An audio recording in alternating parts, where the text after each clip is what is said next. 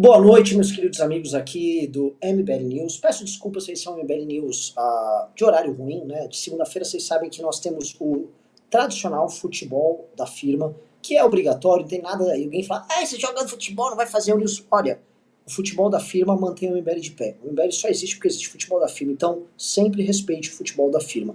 E ele é de segunda noite. Infelizmente, uh, não ninguém pôde me cobrir. Aliás, o Guto deveria cobrir essas lives, quem poderia cobrir, mas nunca cobre, né? Tipo, enfim, tinha que cobrir aí.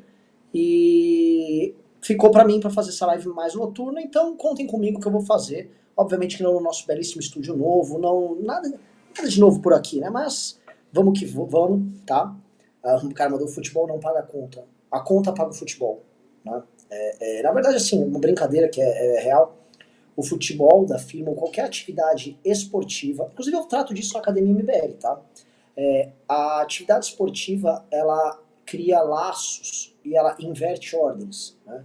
Então, o rapaz que às vezes é um memeiro, tímido, ele joga bola pra caramba e ele dá bronca em mim, dá bronca no Arthur.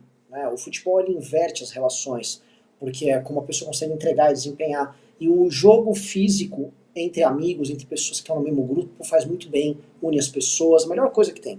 Então, sim, futebol da firma tem um efeito de, de recursos humanos, é uma política de RH do MBL sensacional que eu acho que todos os núcleos do MBL deveriam fazer, tá? É... Como foi o jogo? Hoje foi rachão, a nova temporada do nosso campeonato começa segunda-feira que vem, então hoje foi um teste, jogadores novos testando, novas posições, tal, tipo, período de teste, pré-temporada.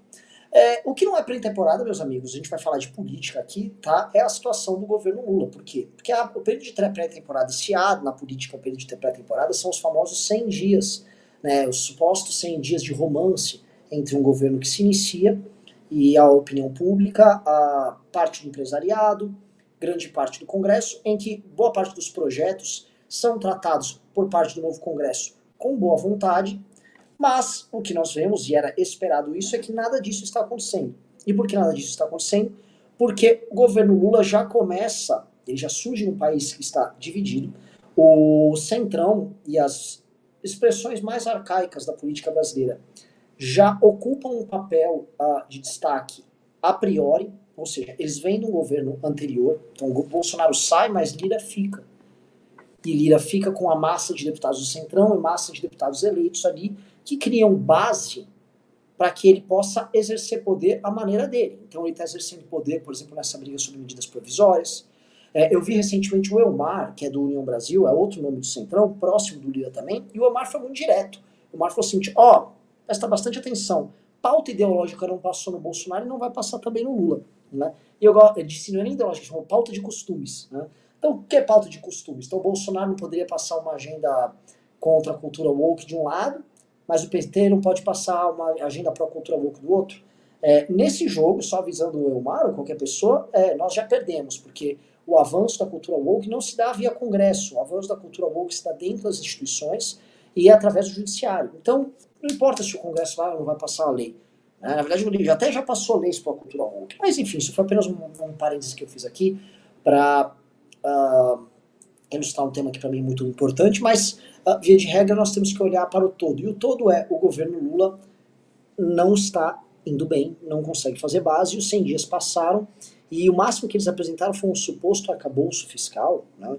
É, enfim, que não vai nos levar a lugar algum, e, enfim, restitui o teto sob novas bases, né? mas aí ele enfia um teto ali. Uh, muito engraçado, a Febraban, que é a Federação dos Bancos, soltou nota favorável, ou seja, os bancos que apoiaram o Lula desde o começo do, da, das eleições, e quem acompanha as eleições sabe do que eu estou falando, tiveram aí os seus arranca-rabos com o Lula, mas já resolveu. Tá resolvido. Tá resolvido. Resolveu! Tá? Se acerta dali, puxa dali, os bancos já estão felizes com a Haddad. E quando o banco está feliz e o petista está feliz, coloque nos comentários quem é que vai ficar triste. Quero saber quem vai ficar triste, tá? O problema, eu vou colocar alguns elementos aqui que são bastante interessantes, o problema é que uh, faltou combinar com os russos, né? É, neste caso, quase que literalmente, porque a guerra que a Rússia fez uh, ali na Ucrânia, ela vem tendo consequências geopolíticas, e há também a questão de desaceleração das economias, mas o fato é, a OPEP e os grandes, os grandes países produtores de petróleo estão falando aqui até em diminuir a produção por conta da, da diminuição de demanda e, no caso, a diminuição da, da produção vai acarretar agora aumento no preço dos combustíveis, tá? E isso foi a notícia de ontem, domingo, é, tá bombando em todos os lugares e isso vai afetar todo mundo. Mas e agora? Como é que vai ficar aqui? Porque a Petrobras ela tem a política de paridade de preços internacionais, ela vai ter que aumentar o preço dela, a gasolina vai ficar mais cara na bomba, Lula vai ter que encarar gasolina cara na bomba, vai ter que encarar diesel caro na bomba, isso significa comida mais cara, insumos mais caros, produtos e, na prática, serviços mais caros, tá? Então, o, tudo que o Lula, eu vou falar assim, tudo que o Lula teve de vida boa e vida mansa, pegando aquele governo ajustado, civilizado do Fernando Henrique Cardoso, ele tá tendo agora ao contrário, pegando o governo do Bolsonaro, cenário externo horrível, ele muito pouco habilidoso, de verdade precisa ser dita aquela ideia de que o Lula, o Lula é um grande Lula é negociador, Lula é não tem nada disso. O Lula está se demonstrando extremamente inábil para a condução dessas, dessa crise, tá? Uh... Um cara botou aqui, nota oficial, coisa ficou feia, não montou um negócio assim. Não montei nada sensacionalista. Tem nada sensacionalista aqui no título. A coisa tá feia mesmo, que eu vou comentar, gente, é que a vida de vocês está muito feia, tá? O que está pintando aqui, galera, é o seguinte: o governo ele está preso numa dicotomia. A dicotomia é ter que agradar o mercado, e eu acho que esse arcabouço fiscal do Haddad demonstra que ele vai ter que ceder para o mercado no final sempre. Ô louco! Ô louco! No AU, tive um reforço assim, do nada. Me senti num filme do Avengers, que o Capitão América tá lutando sozinho e de repente pintam os aliados. Que bom. Grande, Renan. E aí, Beraldão? Agora essa live ficou decente. Agora temos uma live. Cheguei atrasado, só tem uma pergunta. O resultado do jogo hoje? Hoje foi um rachão, Beraldo. Um rachão. Então, testamos jogadores novos, mas, se eu posso dizer, houve a seleção do campeonato anterior, né, os melhores jogadores, ela não foi muito bem. Inclusive, meu time, que era o time desacreditado lá com o Arthur, com o resto, ganhamos a maior parte dos jogos. Né? É, lembrando que o Beraldo está com uma biblioteca atrás, mas diferente do Kim Paim, é uma biblioteca de verdade. Você não está usando É verdade. Podemos pegar aqui os livros, inclusive. Nossa, Kim Paim, assim, é, chocado com as possibilidades de uma biblioteca real. Incrível. Beraldão, estava comentando aqui sobre o novo arcabouço fiscal, sobre... Ah, eu ia falar desse assunto, estava entrando na tua área aqui, né? Aumento no preço do petróleo né? Essa história que o, os países vão reduzir a oferta de petróleo, não sei se você tá, se acompanhou isso de ontem para hoje, uhum. mas Sim. isso vai cair como uma bomba para o governo agora, que é como se fosse mais uma novidade inflacionária para eles, numa área que é muito sensível. Eu já passo a bola para você, então. Eu vou passar a bola nesse assunto, porque eu ia começar a desenvolver o drama de um governo que vai enfrentar um país em, em recessão e vivendo inflação. Cristiano uhum. Beraldo. Bom, a gente já falou aqui em várias oportunidades que o Lula tinha grandes desafios nesse terceiro mandato dele, porque o momento em que o Brasil viveu, lá de 2003 até ele sair da presidência, foi muito ajudado, primeiro pelo Fernando Henrique e o Plano Real. Então a gente vinha ali do momento de euforia pela moeda estável, inflação extremamente reduzida e é, o Lula surfou aquela onda que foi a fase Casas Bahia da estabilização econômica do Brasil, né, que, que era o alongamento das prestações para o consumidor. E o vento externo foi muito favorável, até que veio a, a, crise de 2008, mas na crise de 2008 a gente já tinha um pipeline de investimento muito forte. E o Bolsonaro tinha, o Bolsonaro, o Lula tinha trazido dinheiro é, da China, começou a fazer uma, uma, algumas refinarias, usinas hidrelétricas, enfim, a gente já estava ali com aquela roda girando e é, agora a gente sabe que por trás ali tinha muito dinheiro de corrupção das construtoras, etc. Então tinha o governo estava fazendo qualquer esforço para conseguir é, manter aquele clima positivo. No cenário internacional, é, quando você fala de uma crise Estados Unidos e Europa, obviamente a resposta é uma resposta muito forte que tenta minimizar os efeitos dessa crise e eles conseguiram. Lógico, foi muito duro. A gente teve países na Europa quebrando, que foram resgatados. A gente teve Portugal quase indo para o buraco, a Grécia foi para o buraco, mas os bancos centrais, tanto americano quanto europeu, foram muito eficientes, imprimiram trilhões de dólares e euros, enfim, e, e conseguiram segurar o rojão.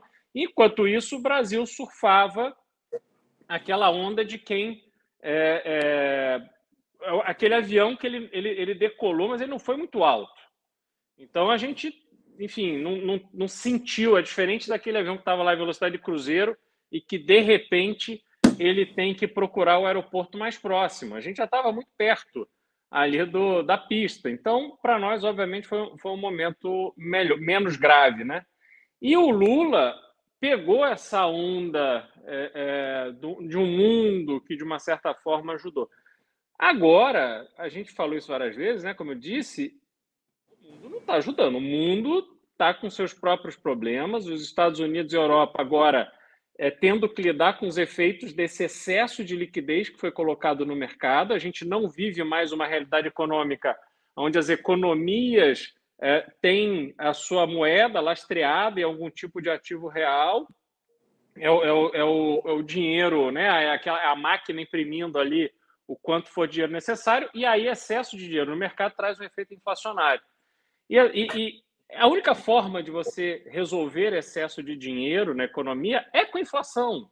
Então, se você compra o seu pãozinho por 10 centavos, e isso representa X% da sua receita diária e de repente você tem muito mais dinheiro para gastar naquele dia, obviamente, pelo excesso de demanda, por todas as características econômicas, os preços vão subir. E aquele pãozinho vai passar para 20 centavos, ele vai, ele vai se adequar à quantidade de dinheiro. Estou dando um exemplo é, é, mínimo, mas é isso: é, é, é o imóvel, é o carro, é a carne, é a comida isso tudo tem que se ajustar. Então, Estados Unidos e Europa estão lambendo as suas próprias feridas e o Brasil vai ter que resgatar uma relação com a China para tentar se manter assim num, num, jogo diferente, com um ar mais positivo. O problema é que a China hoje está numa relação com a Rússia muito boa, porque a Rússia perdeu seus parceiros comerciais é, na Europa e nos Estados Unidos, gente tem uma, uma circunstância que a China começou a fazer um investimento de mais de um trilhão de dólares em infraestrutura com seus países é, que são com os países são parceiros comerciais da China e o Brasil está fora disso até porque a gente continua tendo um ambiente de negócios aqui muito complicado então a gente não está fazendo parte desse jogo tem nada ajudando. Aí você tem uma questão, uma questão do, do petróleo. Todos esses movimentos que a gente comentou, eles estão sendo monitorados pela OPEP. E aí ontem a OPEP se reúne e diz: vamos produzir um milhão de barris a menos por dia. Hoje, o barril do petróleo estoura. Qual é o efeito para o Brasil? Custo mais alto de combustível. Aí você tem uma Petrobras que declaradamente está fazendo uma política de preço que não é política de mercado. Como é que vai pagar essa conta agora? Agora fica mais difícil. Você vai ter uma pressão enorme do, do mercado internacional. A Petrobras ou vai absorver esse prejuízo e, com isso, afetar todo o seu pipeline de investimentos. Se ela fizer isso, distribui menos dividendos, o governo tem menos receita, e aí nós estamos num, num problema. Como é que o Lula vai resolver isso? Eu, sinceramente, eu não vejo muitos instrumentos para que ele consiga se livrar desse pepino sem causar um impacto efetivo de aumento de combustível para a população. Maravilhoso, Beraldão. Olha só. É, então, o que você está me pintando um cenário seguinte: não estava. Essa treta não estava contratada pelo Lula. Né? Eles, eles derrubaram a desoneração do preço dos combustíveis ali do Bolsonaro e estavam soltaram o novo arcabouço fiscal do Haddad, instituindo um novo teto, que é o teto do Haddad. Aí do nada os caras recebem essa bomba na cabeça. Eu estava comentando, Belo, antes de começar o programa, o quanto o governo Lula é, tá tendo de notícias negativas e azares uh, que ele não teve, é, que ao contrário, que ele teve de notícias positivas quando ele assumiu em 2003. Quando ele assumiu em 2003, né, ele pegou todos os ajustes fiscais feitos pelo Fernando Henrique Cardoso e ele já pega o Brasil com superávit primário. A crise que pegou o começo do governo Fernando Henrique II já tinha passado. E em 2003, 2004, 2005 ele começa a pegar o famoso boom das commodities. China começa a puxar commodities do Brasil. Você tem uma bancarização de grande parte dos brasileiros, abertura de crédito para grande parte dos brasileiros, as pessoas começam a consumir mais. Lula tenta o fome zero, não dá certo, vai pro Bolsa Família. E, cara, parecia que ele só acertava naquela época, né? Que a vida estava muito boa. Foi responsável, fiscalmente responsável, manteve o, o Palocci, ele tocou uma linha que seguia o, o modelo do governo anterior. Em resumo, ele sabia o que fazer e o vento era favorável. Hoje, a gente tem um cara que não sabe o que faz e que o vento é desfavorável. Não é que é pouco desfavorável, é muito desfavorável. E assim, é, daquela vez você, as coisas eram mais ou menos previsíveis. Dessa vez a, a, imprevisibilidade é total. A gente não sabe o que vai acontecer com os Estados Unidos, a gente não sabe o que vai acontecer com a China. O Lula é obrigado a cada hora. Você vê, ele rebolou pro Putin de um lado, tomou uma broca do Biden, o Biden que botar ele no lugar, teve que declarar apoio à Ucrânia.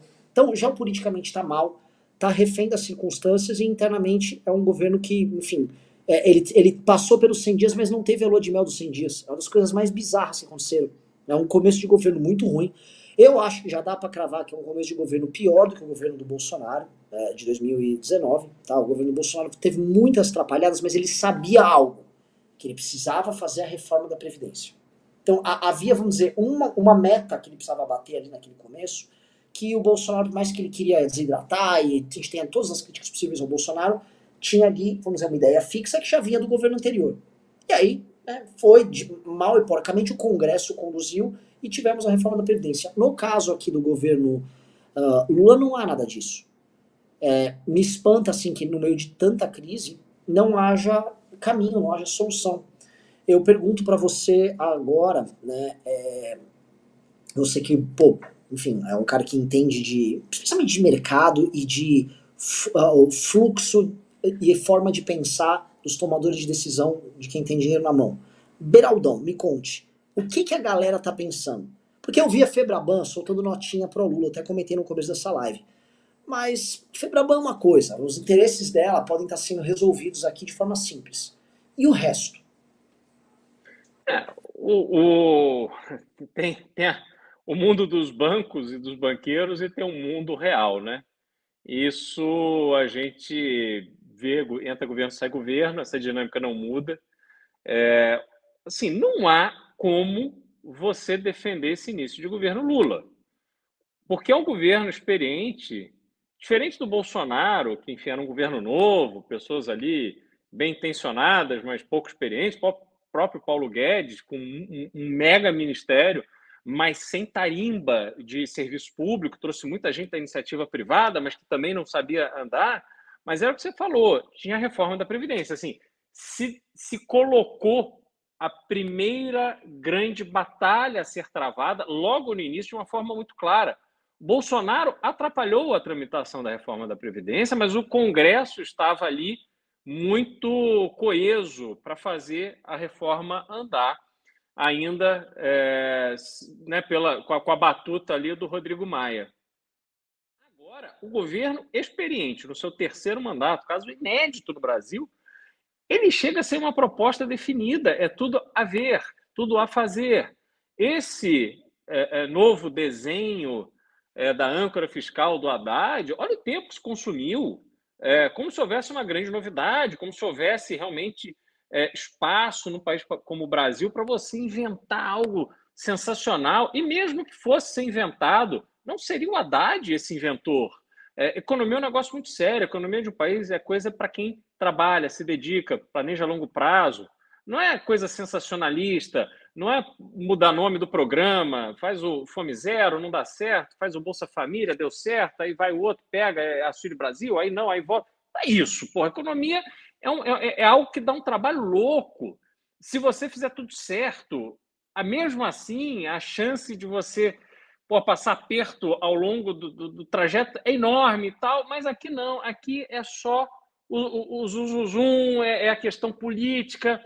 A gente está se aproximando da eleição do ano que vem, que é uma eleição essencial para para os candidatos de 2026. Então, infelizmente, o Brasil vive essa dinâmica que a eleição e, e esse, esse mood de campanha nunca acaba. A gente teve hoje um episódio que a gente precisa falar ali do, Bol, do Boulos e do, do Datena, é, que, que mostram assim, o, como é que é esse, esse espírito. Mas aí você olha para a vida real, quem que, quem que surfa? Surfam os bancos, tem cada vez menos bancos para surfar, então esses que estão surfando hoje são realmente aqueles donos absolutos da bola, e a culpa fica em cima do Banco Central. Veja, juros ela é definida pelo Copom, né, pelo, pelo Conselho de Política Monetária, que tem participantes indicados pelo governo. E aí a taxa de juros fica a 3,75% e o governo faz um esforço tremendo de marketing para acreditar a isso o nosso grande problema econômico. E é, é uma estratégia do Lula de eximir a sua responsabilidade. Só que qual é o ponto? Ninguém pega dinheiro emprestado a 3,75. O ponto é que se você ficar devendo teu cartão de crédito, meu amigo, você vai pagar mais de 400% de juros ao ano. Então, se você tem um negócio onde o banco toma 13,75 e empresta 400, tem alguma coisa muito errada.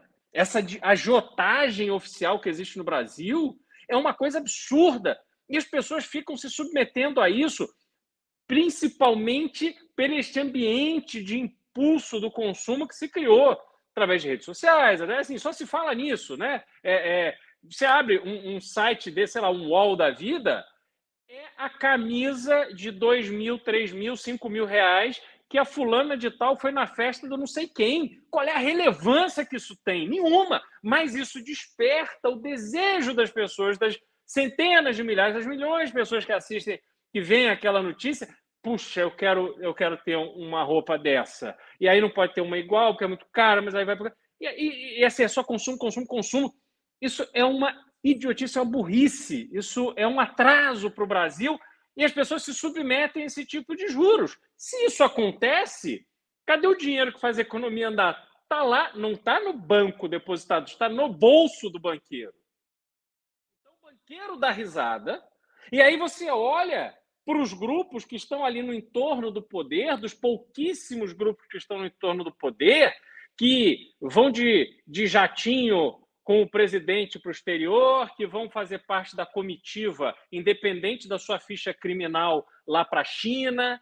E esses caras estão ali resolvendo as suas vidas, porque eles estão operando dentro do governo para terem decisões que são decisões, às vezes, imperceptíveis para o grande público, mas que muda de forma muito definitiva o negócio que essas pessoas têm, seja por uma concessão de serviço, seja por uma, um benefício fiscal, seja por um perdão fiscal, seja por uma regra qualquer. Então, assim, você acha realmente que a reforma tributária, quando vier, vai prejudicar a vida do Rubens Ometo? É claro que não vai. Vai atrapalhar os negócios do Joesley? É claro que não vai.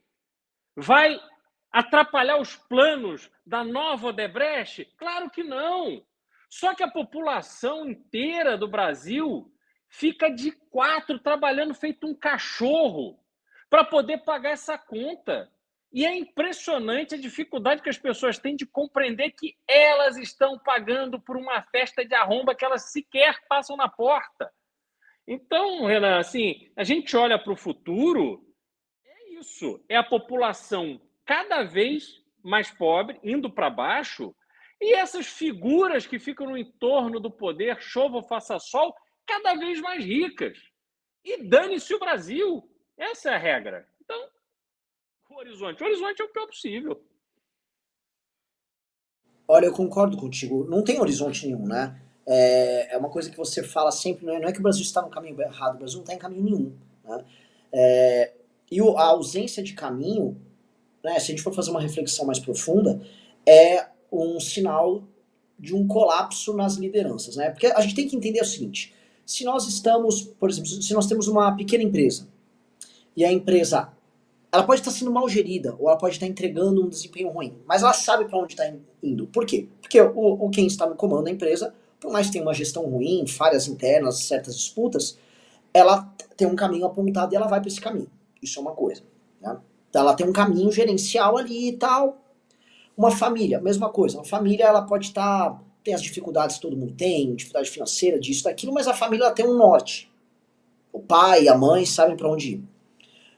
Fazendo essa comparação com o país, o Brasil é um país que não apenas ele é mal gerido, ele não tem a menor ideia para onde ele está indo. E se eu fosse comparar ele com uma empresa, era uma empresa que perdeu, vamos dizer, o seu conselho diretivo e basicamente ele entregou para um bando de ladrões, de aves de rapina, que assumiram o comando ali. E eles, o único fim não é levar essa empresa para algum lugar, e sim é saquear a própria empresa enquanto der. O problema é que a empresa, a, a gente já ouvia, você deve ter ouvido falar isso, porque assim, é uma coisa que todas as gerações já ouviram, né? A gente já, já deve ter conversado isso. Que é tipo, o Brasil é um país muito rico, ele aceita muito desaforo, né? É muita gente roubando, mas que tem muita. O Brasil não é um país muito rico. A gente tem que tirar isso da cabeça. O Brasil é um país muito pobre. E ele é pobre. Ah, tem recurso natural. Recurso natural não vale nada. Uma Apple vale nosso PIB. Entendeu? E a Apple não tem recurso natural nenhum. A Apple é recurso intelectual. Uma. Se for falar lista de todas as empresas, um, um Spotify vale por todo o nosso sei lá, setores inteiros da economia brasileira. Então, ah, a nossa capacidade de extrair ferro do chão, e vamos combinar que mineração, existia, sabe, se for lá para 1000 a.C., 800 a.C., a cidade chamava Idade do Ferro. As pessoas já estavam retirando minério de ferro do chão e transformando em artefatos metálicos. Não é uma grande novidade isso. Ser um país agrário, vamos combinar que isso aí também vai lá para 8, 9 mil antes de Cristo. Não há. O que o Brasil está fazendo é tudo muito primário. Extração de recursos naturais, e produção de commodities. E a natureza da commodity é que ele é um produto que não forma preço. Você não forma preço na tua commodity. O, teu, o preço da commodity é dado nessas bolsas internacionais. Então, hum, essa primarização da economia brasileira é característica de um país pobre. Nós somos muito pobres. Então, partimos da seguinte base: nós somos pobres. E a gente tem que tirar aquela lógica, que é a lógica nossa assim: os portugueses vieram aqui e levaram o nosso ouro. Não levaram nada.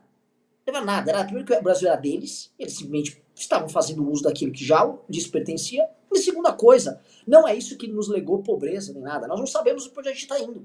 Então, quando para mim fica muito claro que o Brasil tem uma crise de liderança, e essa crise de liderança ela é dada porque as pessoas que assumiram o poder com a Constituição de 88 não têm a menor ideia para onde levar o Brasil.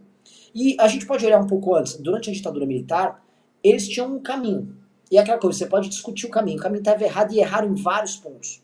Nos legaram uma inflação gigantesca, nos legaram, vamos dizer, uma economia fechada, que ficou ultrapassada já nos anos 80.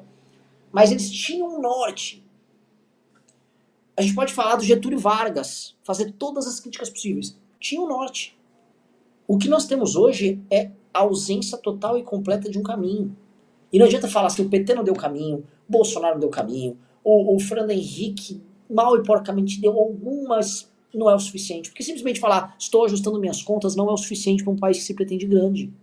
Isso é o básico. É igual falar, sei lá, fiz minha lição de casa, tem esgoto. Nós não fizemos minha lição de, de casa. Então, assim, as, no as nossas lições de casa, tipo, as contas do país estão em dia, tem esgoto, as pessoas não estão morrendo no meio da rua, é, sei lá, as crianças estão indo para a escola, a escola funciona, as crianças não saem analfabeta da escola, é, se a pessoa for para o hospital, o hospital vai atender ela. Nós não fazemos isso, isso é o básico do básico do básico, isso básico não é feito.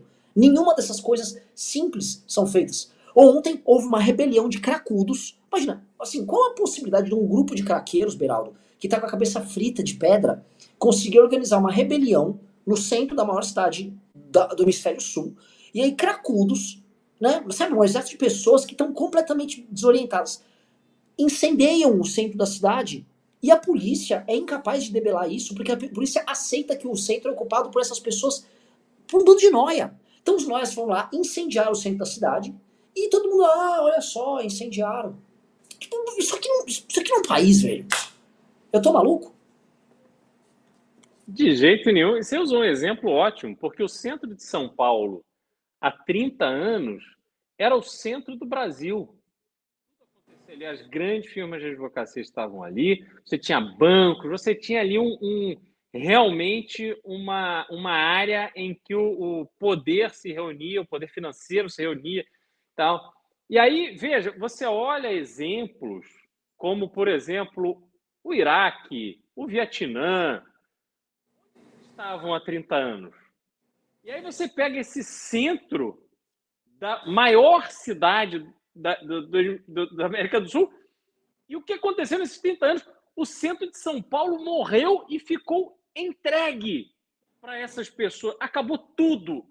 A, a, incompetência do poder público em relação ao centro de São Paulo é algo assim digno de nota. Como eles puderam destruir um lugar que era super forte. E aí você vê esses lugares que não eram nada, hoje são mais importantes que o Brasil. Recuperaram de uma situação completamente é, é, horrorosa, eles estavam destruídos e tal, e hoje estão melhores que o Brasil. Então, nós damos lições e lições e lições de como somos incompetentes, como as pessoas públicas do Brasil, responsáveis pela condução e desenvolvimento das políticas públicas, elas têm um pensamento extremamente limitado.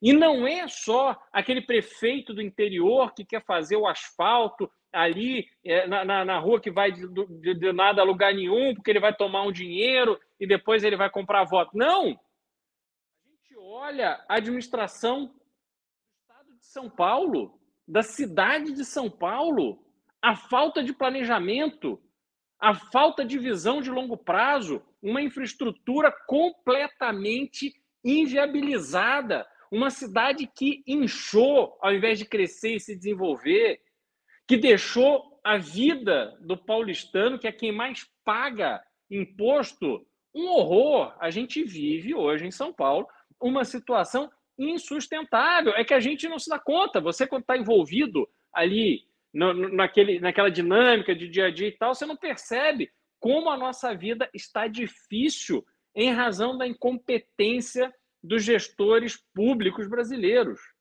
E aí você não vê uma reação à altura. Por quê?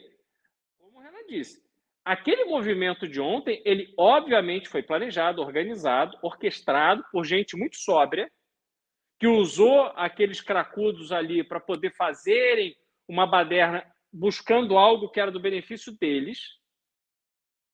Nada aconteceu. A, a polícia, as forças de segurança, por algum motivo, simplesmente largaram. E aí, óbvio, você tem toda uma estrutura de é, é, transformar esses baderneiros. Transform... Eu vi hoje um vídeo de assaltos ali no centro da cidade, uma coisa horrorosa. Você passa a noite no centro, você apanha. Eles não só te assaltam, mas eles batem nas pessoas que estão ali andando. E aí você assim, tem o Boulos, o padre Júlio Lancelotti, aí o Ministério Público é, é, olhando de lado, aí você pega esses vagabundos, leva para uma audiência de custódia, o juiz libera todo mundo. Aí como é que você quer que a polícia se, sente, se sinta estimulada a tomar uma medida efetiva para garantir a segurança do cidadão de bem? Não faz, porque depois eles é que levam a pior.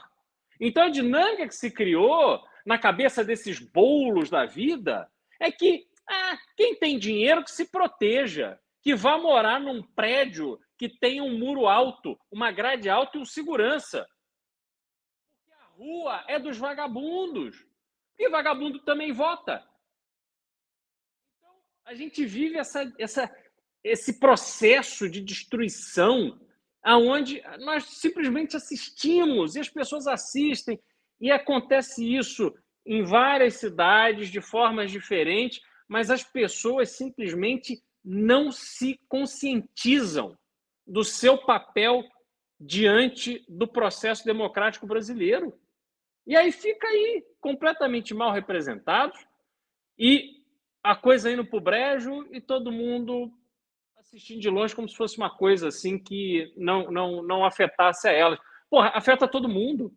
Afeta a cidade que você vive, a rua que você mora, eu não, eu não sei o que precisa acontecer, Renan. Que tipo de revolução vai ter que acontecer no Brasil para as pessoas se tocarem que elas é que são parte do problema. Mudem o título da live para O Brasil Acabou. Vem revolução aí. É, assim, é, parece que é um título sensacionalista, mas assim, coloca o título produção, porque o que o Beraldo falou aqui, eu, eu vou falar o que eu acho, tá, Beraldo? É, e eu já falei isso em outros news, então não é novidade, mas é importante destacar. Eu acho que nós estamos indo para um caso clássico de anomia.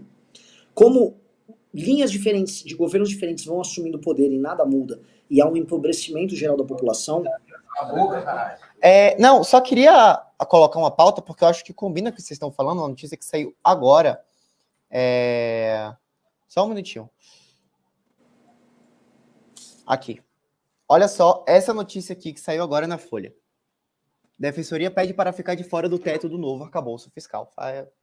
Todo mundo querendo aí fugir dessa. Mas óbvio! Mas é sempre isso. Já já vai vir, um, sei lá, uh, algum sindicato de professor de não sei da onde, vai vir um enfermeiro, e aí tudo mais. O cara faz uma PEC. O cara, para ficar fora, ele, ele entra na Constituição para ele ficar fora de qualquer coisa. E a coisa vai. É assim, farinha pouca, meu pirão primeiro. Mas o, o, onde, onde é importante chegar, que tem a ver com o que ele tá falando, é. O país acabou. Eu acho que o Brasil é um país que acabou, tá? Então, se não tiver uma Constituição nova, a gente vai ficar enxugando gelo. Por que vai ficar enxugando gelo? Eu vou dar um exemplo. A gente usa o exemplo do centro de São Paulo para falar do todo. Você não consegue, por exemplo, tirar cracudo do centro de São Paulo porque o Ministério Público e setores do Judiciário querem manter. Não, você não pode internar compulsoriamente. O cara tá morrendo com uma porra de uma pedra lá, fumando. O traficante tá no hotelzinho estado lá. Todo mundo sabe que o traficante tá lá. Há uma máfia tocada por um padre, não vou falar o nome, vocês sabem quem é o padre, tá? Há uma máfia tocada por um padre, padre cujo comportamento sexual é dos mais perversos e estranhos que existem, mas você não pode denunciar porque assim, você é cancelado, ele não. É aqueles casos que parece aqueles casos norte-americanos, aquele caso Epstein e tal, Parece que tem um monte de gente envolvida, tá? Nunca vi alguém com tanta costa quente quanto um certo padre que existe aí que eu não sei qual é o nome dele, tá? O fato é, baita história estranha.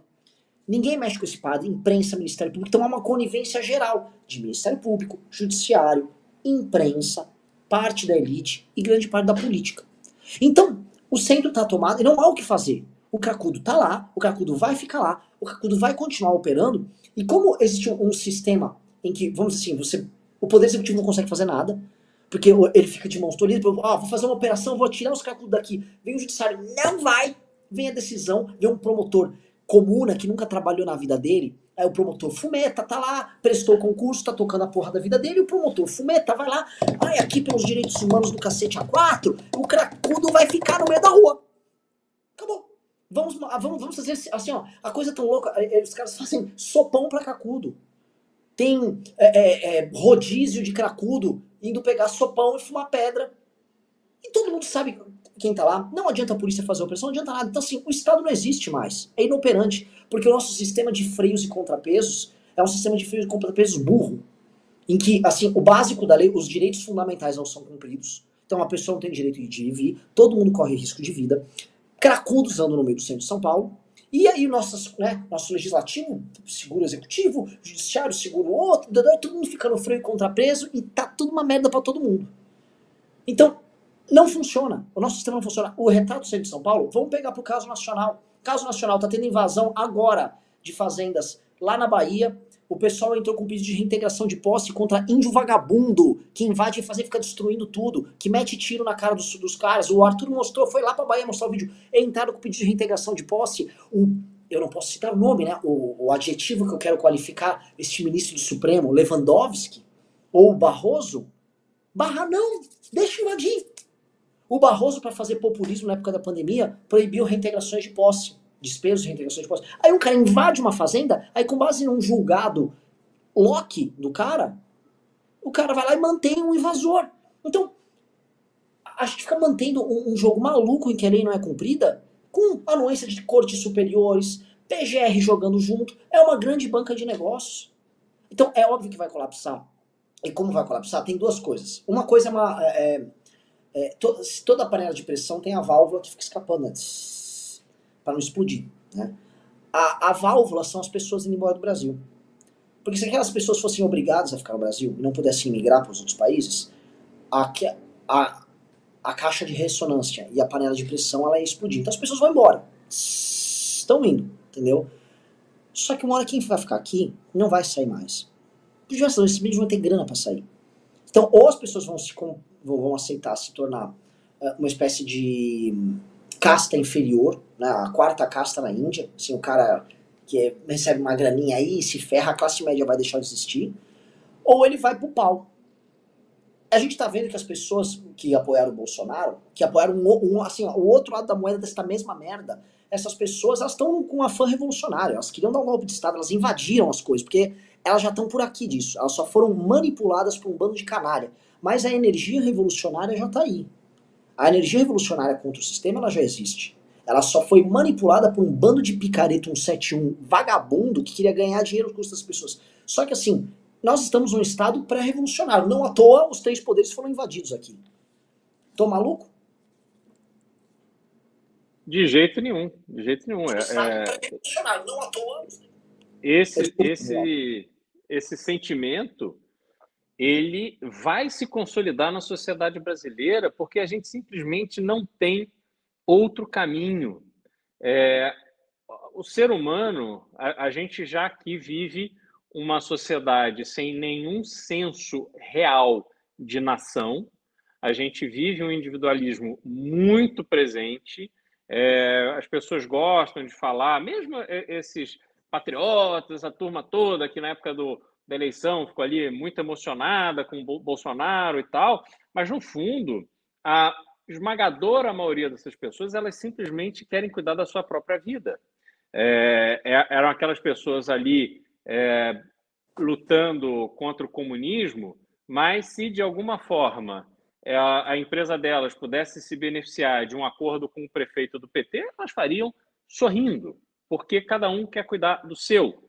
Então a gente vive esse senso de individualismo em todas as instâncias. A gente vê nas ruas, por exemplo, uma pessoa está fazendo uma obra, ela descarrega o caminhão de areia em cima da calçada. E o pedestre? Ah, o pedestre passa ali pela rua. É, rapidinho, rapidinho, só vou. E dane-se, ninguém está preocupado com o outro. Então, quando você já está nesse estágio, aonde você está olhando só para o seu umbigo, você não olha para frente nem para cima. E tem os caciques, tem os oligarcas, tem essa turma que vai aumentando cada vez mais o peso nas suas costas. O governo Lula será sobre isso porque nós não teremos caminhos para melhorar a vida da população brasileira. O governo terá que entregar uma série de questões de melhorias sociais que vão colocar uma, uma, uma conta ainda maior para o governo pagar. E o governo não terá outra forma de fazer que não onerar ou aumentar. Por exemplo, essa questão do PIX. Né? É, eu, eu gravei o vídeo lá atrás, quando saiu o Pix, tal, preocupado, fui mal interpretado. Mas na hora que precisar de grana para esse governo, vocês acham que a Receita Federal não vai fazer levantamento de recebimento por Pix? Eles conseguem pegar hoje até o sujeito que vai, vende bala no, no, no farol. Então, você dá um instrumento arrecadatório permite a Receita Federal ter um poder ela consegue o dinheiro do contribuinte o quanto ela quiser, o quanto o governo precisar. E aí você tem uma série de outras ferramentas e a gente vai ficar cada vez mais corcunda de tanto peso que a gente vai ter que levar do custo desse país. Só que chega um momento vale mais a pena. Na verdade, assim, já não vale. Só que a gente vai se iludindo, a gente né, tem sempre o churrasquinho do final de semana, tem a viagem com os amigos, e a gente vai indo, a gente vai indo, tem o passeio no shopping. Só que vai chegar uma hora que vai ficar tudo tão ruim. Não dá mais para você ser extorquido pelo banco, não dá mais para você ser extorquido pela Receita Federal, não dá mais para você ser extorquido por nada. E aí alguém vai ter que dar esse grito. E esse grito, quando isso acontecer, talvez o Brasil tenha chance de efetivamente criar uma sociedade madura que consiga perceber que uma sociedade omissa é o que dá espaço para que a gente tenha esse país que simplesmente não anda. O Brasil já era, comparativamente no mundo, nós estamos nos comparando cada vez mais para baixo. A África vai nos passar, porque, obviamente, com o investimento todo chinês, com a evolução da, da agricultura, com uma série de coisas que eles estão fazendo e que nós aqui não vamos fazer, eles vão nos passar. O que, que vai sobrar para o Brasil? Uma vida infeliz. Que não vale a pena. Se qualquer brasileiro sair do Brasil e for, e for colocar a sua mesma dedicação, o seu mesmo esforço em um país sério, viverá uma vida muito melhor, terá condições de ofertar para os seus filhos, os seus descendentes, uma vida muito melhor do que teria no Brasil. Então, do que, do que se trata o Brasil? O que é o Brasil hoje? Ou nós vamos pegar a rédea e vamos mudar esse país, ou esquece. Vamos passar uma vida, vamos viver e morrer simplesmente para dar comida na boca dos outros. É, eu gosto desse teu ponto, porque é, assim, os termos de comparação nossos são cada vez mais ridículos, né? Eu, sábado, encontrei um amigo meu que trabalha muito com importação e, enfim, ele trabalha, ele importa muito material que vem da China e ele teve agora numa feira lá na China. E ele veio falar de BRICS com os chineses, né? Ele é cliente, ele compra, então o chinês vai, né? Sempre tá, tá com aquele respeito, fala, não, pô, estamos nos BRICS, aí o chinês, calma olhar, BRICS, BRICS, né? não tem BRICS nenhum, meu, meu querido, né? Tem a China aqui, tem a Índia. Rússia tá lá em guerra, são nossos amigos. Do Brasil, vocês estão tipo África do Sul, né? Com uma série de problemas. É isso. O nosso termo de comparação, nós éramos dos, nós não somos os BRICS. O Brasil tem uma renda per capita na briga lá com o Iraque. O Iraque foi devastado numa guerra. O Estado Islâmico ocupou a região norte inteira do Iraque. E o Estado Islâmico fez um estrago menor no Iraque do que os políticos brasileiros fazem no Brasil. Os caras estavam lá com Mossul tomada pelo Estado Islâmico. Tá lá com a renda per capita do Brasil. Disputa, estamos disputando. Eu tinha que dar uma olhada aí depois da produção. Botsuana a gente tá, sabe, Botsuana, um país que, sabe, foi devastado por um vírus terrível. Estado Islâmico, vírus, políticos brasileiros, elite brasileira. É, é, é, outro, é outro nível de praga que a gente tem aqui. O Estado Islâmico foi incapaz de reduzir tanto a renda per capita deles como. Só que assim, não é só culpa da elite, né? Que a elite também é reflexo dia do próprio povo, né? É uma reação dialética entre ambos, né?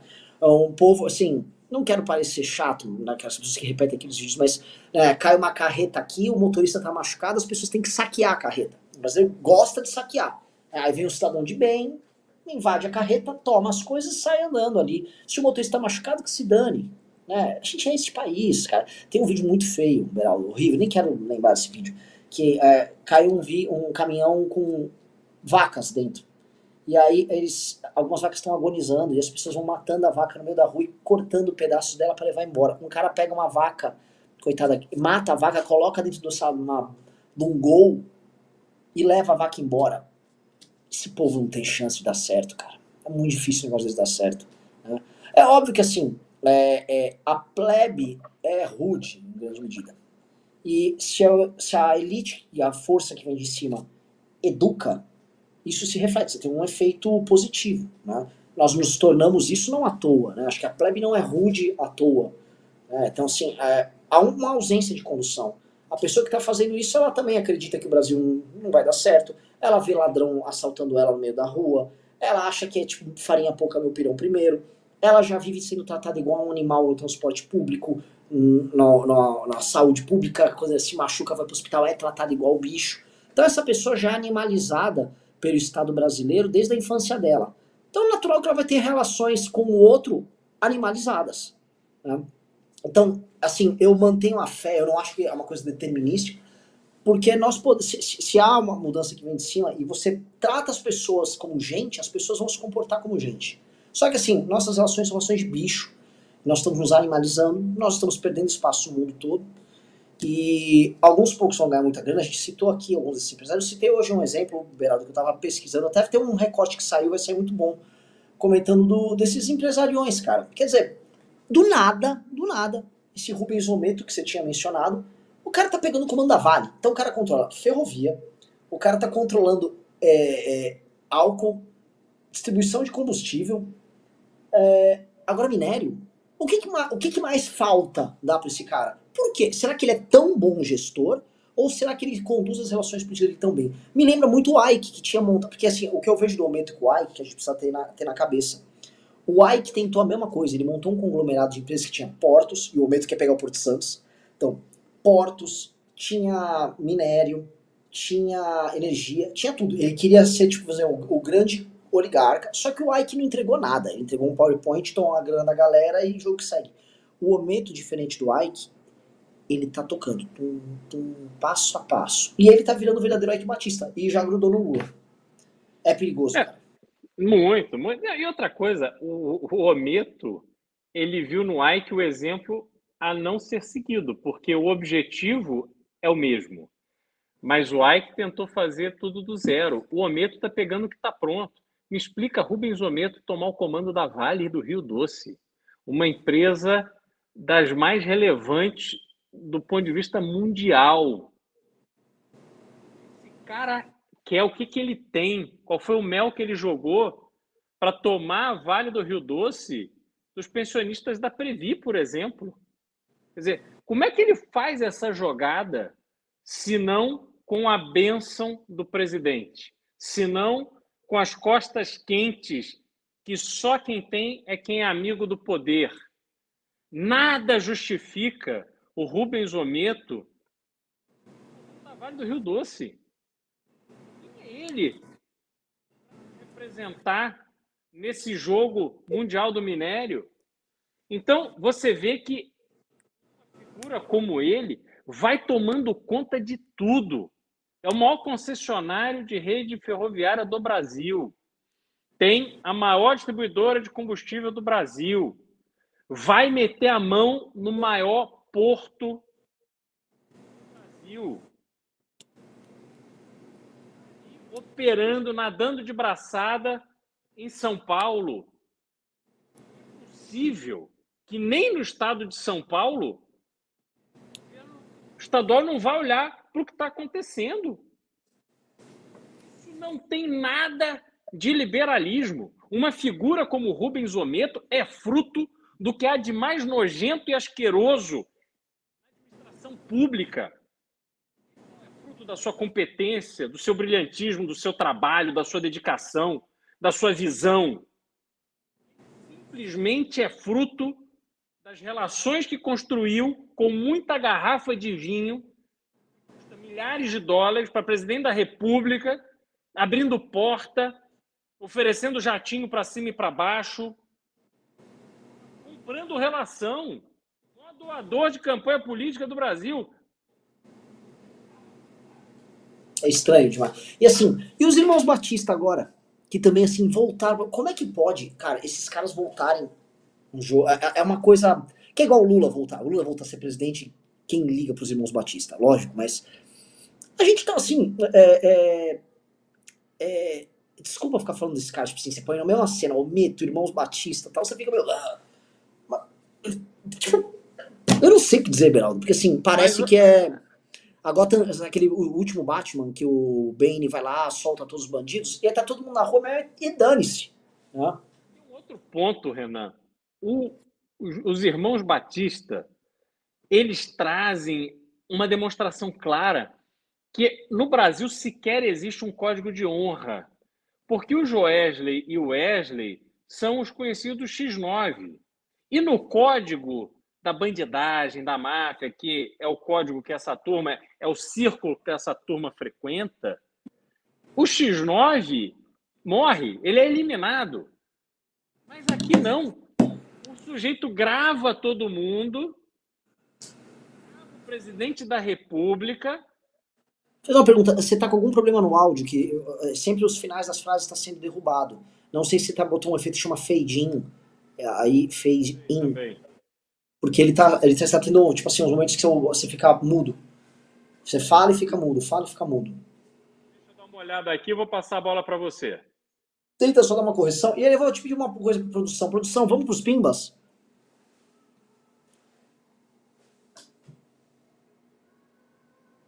Produção.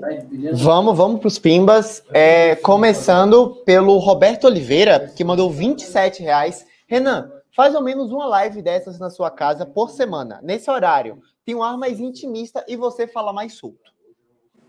Pode ser, podemos fazer, cara. Mas é que tem um estúdio tão bonito lá, vou ficar fazendo aqui. É, o JV mandou 5 reais. Se tem Beraldo, tem Pimba. O Ricardo Violent mandou 2 dólares. Beraldo não joga no futebol da firma? Por quê? Deveria, deveria. Ele seria um bom goleiro, hein? Sou do time dos pernas de pau. e para fechar, o Ricardo Violent mandou mais 5 dólares. Qual é a função dos BRICS, sendo que o Brasil é parceiro da China? Como ele fala em taxar a Shein? E como eles veem a Dilma anta na presidência? Beraldão, é contigo. Bom, o Brasil tem uma relação bilateral com a China, obviamente, como todos esses países têm relações bilaterais. A ideia dos BRICS era justamente fortalecer o, o, o bloco de países é, que pudesse, primeiro, a partir de um banco de desenvolvimento, equacionar limitadores para o comércio entre esses países. Então, é a questão que a China agora tomou para fazer sozinha. Ela não está dependendo do Banco dos BRICS para fazer o seu investimento trilionário na nova Rota da Seda. O fato da Dilma ter sido aprovada por todos os ministros da economia dos países que compõem os BRICS mostra que a relevância hoje é muito pequena. Quer dizer, é um plano que, no fundo, no fundo, não deu certo. E é isso. Estamos estamos kits com os pimbas. Então, vamos mandar o teu recado final, Beraldão. Não, assim, Renan, se a gente, a gente ter esse bate-papo aqui e falar sobre essa situação brasileira e quanto peso o brasileiro tem que carregar nas suas costas, realmente a gente espera que sirva de um alerta para que as pessoas entendam o seu papel nesse processo todo. Não dá simplesmente para a gente levar uma vida sendo carregado, sendo levado, porque isso só vai fazer a nossa vida piorar. Como a gente disse de forma comparativa, e você colocou muito bem, hoje a população brasileira ela, ela é tratada como animal, e animal, cada um cuida do seu, né? E a gente precisa quebrar essa dinâmica. Como fazer isso?